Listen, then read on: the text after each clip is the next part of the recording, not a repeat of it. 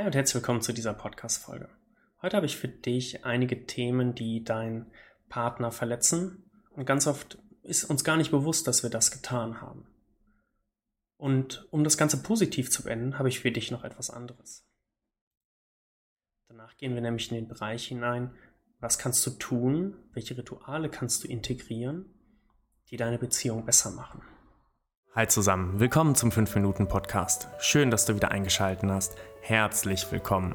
Auf diesem Kanal bekommst du alle Tipps und Tricks mit, Strategien und Methoden rund um deine Ehe. Wie du deine Ehe aus einer tiefen Krise retten kannst oder einfach nur deinen Alltag verbesserst. Viel Spaß mit dieser Folge. Lass uns direkt reinschauen. Die erste Sache, die deinen Partner sehr wahrscheinlich verletzt, ist, wenn du ein geplantes Ding einfach veränderst, ohne es abzusprechen.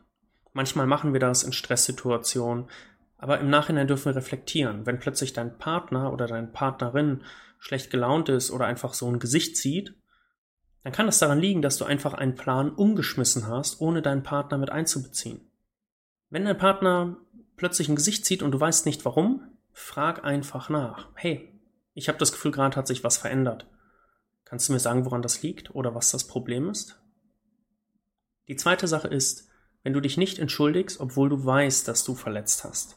Das liegt so gut wie immer daran, dass wir stolz sind, dass unser Ego damit im Spiel ist. Und ja, wir haben schon öfters über das Ego gesprochen hier im Podcast. Manchmal hat es gute Seiten, manchmal hat es schlechte Seiten. Aber es ist einfach wichtig, dass du dich entschuldigst. Lieber einmal zu viel entschuldigt als einmal zu wenig.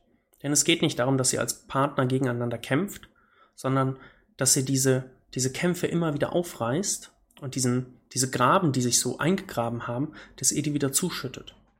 Du kannst niemals oft genug auf deinen Partner zugehen und sagen, hey, das ist irgendwie doof gelaufen, ich habe mich doof verhalten, sag mir bitte, was dich verletzt hat, dann kann ich mich dafür entschuldigen.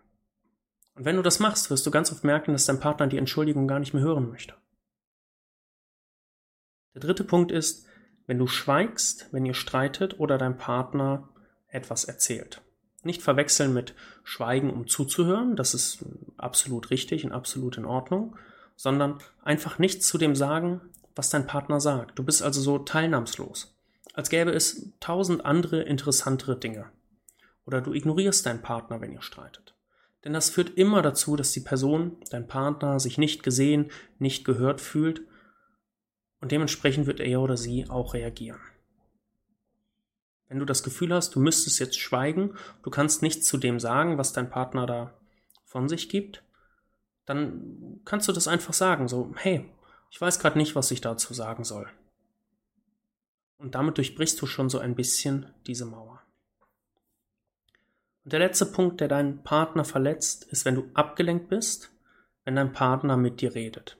Das passiert uns allen mal. Wir sind mit dem Kopf noch bei der Arbeit, vielleicht in einem Gespräch oder bei dem, was letzte Woche passiert ist oder bei den Plänen für diese Woche. Und das ist auch okay. Aber wenn du plötzlich merkst, dass dein Partner dich etwas gefragt hat und dir wird bewusst, hey, ich war abgelenkt, dann tu folgendes. Dreh dich mit deiner kompletten Körpersprache deinem Partner zu, stoppe alles, was du vorher gemacht hast und sage, du, Entschuldige, ich war gerade nicht mit meiner ganzen Aufmerksamkeit bei dir. Jetzt bin ich aber da. Magst du nochmal wiederholen, was du gesagt hast? Wenn dein Partner dann bockig ist, dann wiederholst du es einfach nochmal. Sagst du, tut mir leid. Kann passieren. Ich war mit den Gedanken noch da und dabei. Bitte sag's mir, es interessiert mich jetzt wirklich. Und damit bekommst du eine viel bessere Verbindung zu deinem Partner. Damit springen wir auch schon rüber zu den Ritualen, die deine Beziehung stärken. Die erste Sache ist vor dem Schlafengehen vertragen. Ganz oft haben wir das, besonders wenn Langzeitbeziehungen oder in einer Langzeitehe natürlich ebenso, dass wir uns streiten und dann, mein Gott, dann redet man halt nicht miteinander und dann schläft man drüber und dann ist das schon irgendwie wieder gut. Aber ganz ehrlich, ist es schön? Geh doch einfach vorher hin, sag zu deinem Partner, hey, sind nicht einer Meinung, es hat nicht so ganz harmoniert, wie wir uns das vorgestellt haben. Das war jetzt echt Chaos oder das war ein wirklich bescheuerter Abend. Ich würde dich trotzdem gerne in den Arm nehmen, dir einen Kuss geben und ja, vielleicht sogar mit dir zusammen einschlafen. Was auch sehr schön ist, sind kleine Überraschungen. Also bring, wenn du einkaufen gehst, vielleicht ein Überraschungsei mit. Oder wenn du irgendwo äh, zu Besuch bist und dir fällt auf, hey, deine, dein Partner ähm, mag Kuchen, dann nimm ein Stück Kuchen mit. Also es sind so diese Kleinigkeiten, denn das macht den Alltag so schön und so lebenswert. Schreib kleine Zettel, leg einen Zettel in die Brotdose oder sowas. Das sind alles so einfache Dinge, die gar keinen Aufwand kosten. Man darf es nur machen und es hat so eine große Wirkung.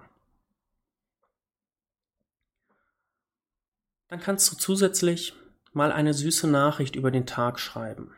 Also schreib einfach in der Mittagspause, hey, ich vermisse dich. Oder hey, es hat mich gefreut, wie wir heute Morgen gemeinsam aufgewacht sind. Oder hey, ich freue mich auf den Abend mit dir. Und allein das reicht schon aus, damit der Alltag für euch beide einfacher und schöner wird. Du kannst dir ebenso angewöhnen, deinen Partner jedes Mal, wenn ihr euch wiederseht, zu umarmen oder einen, einen Begrüßungskuss zu geben. Und mach das einfach als ein kleines Ritual. Mach es dir einfach zur Gewohnheit, genauso wie die anderen Dinge, die ich gerade genannt habe. Und die letzte Sache, die ich dir gern mitgeben möchte, trinkt morgens zusammen einen Kaffee. Sprecht darüber, was über den Tag ansteht, was ihr vorhabt, wo du einfach sagen kannst, hey, was machst du heute? Was steht heute an? Was ist heute wichtig für dich?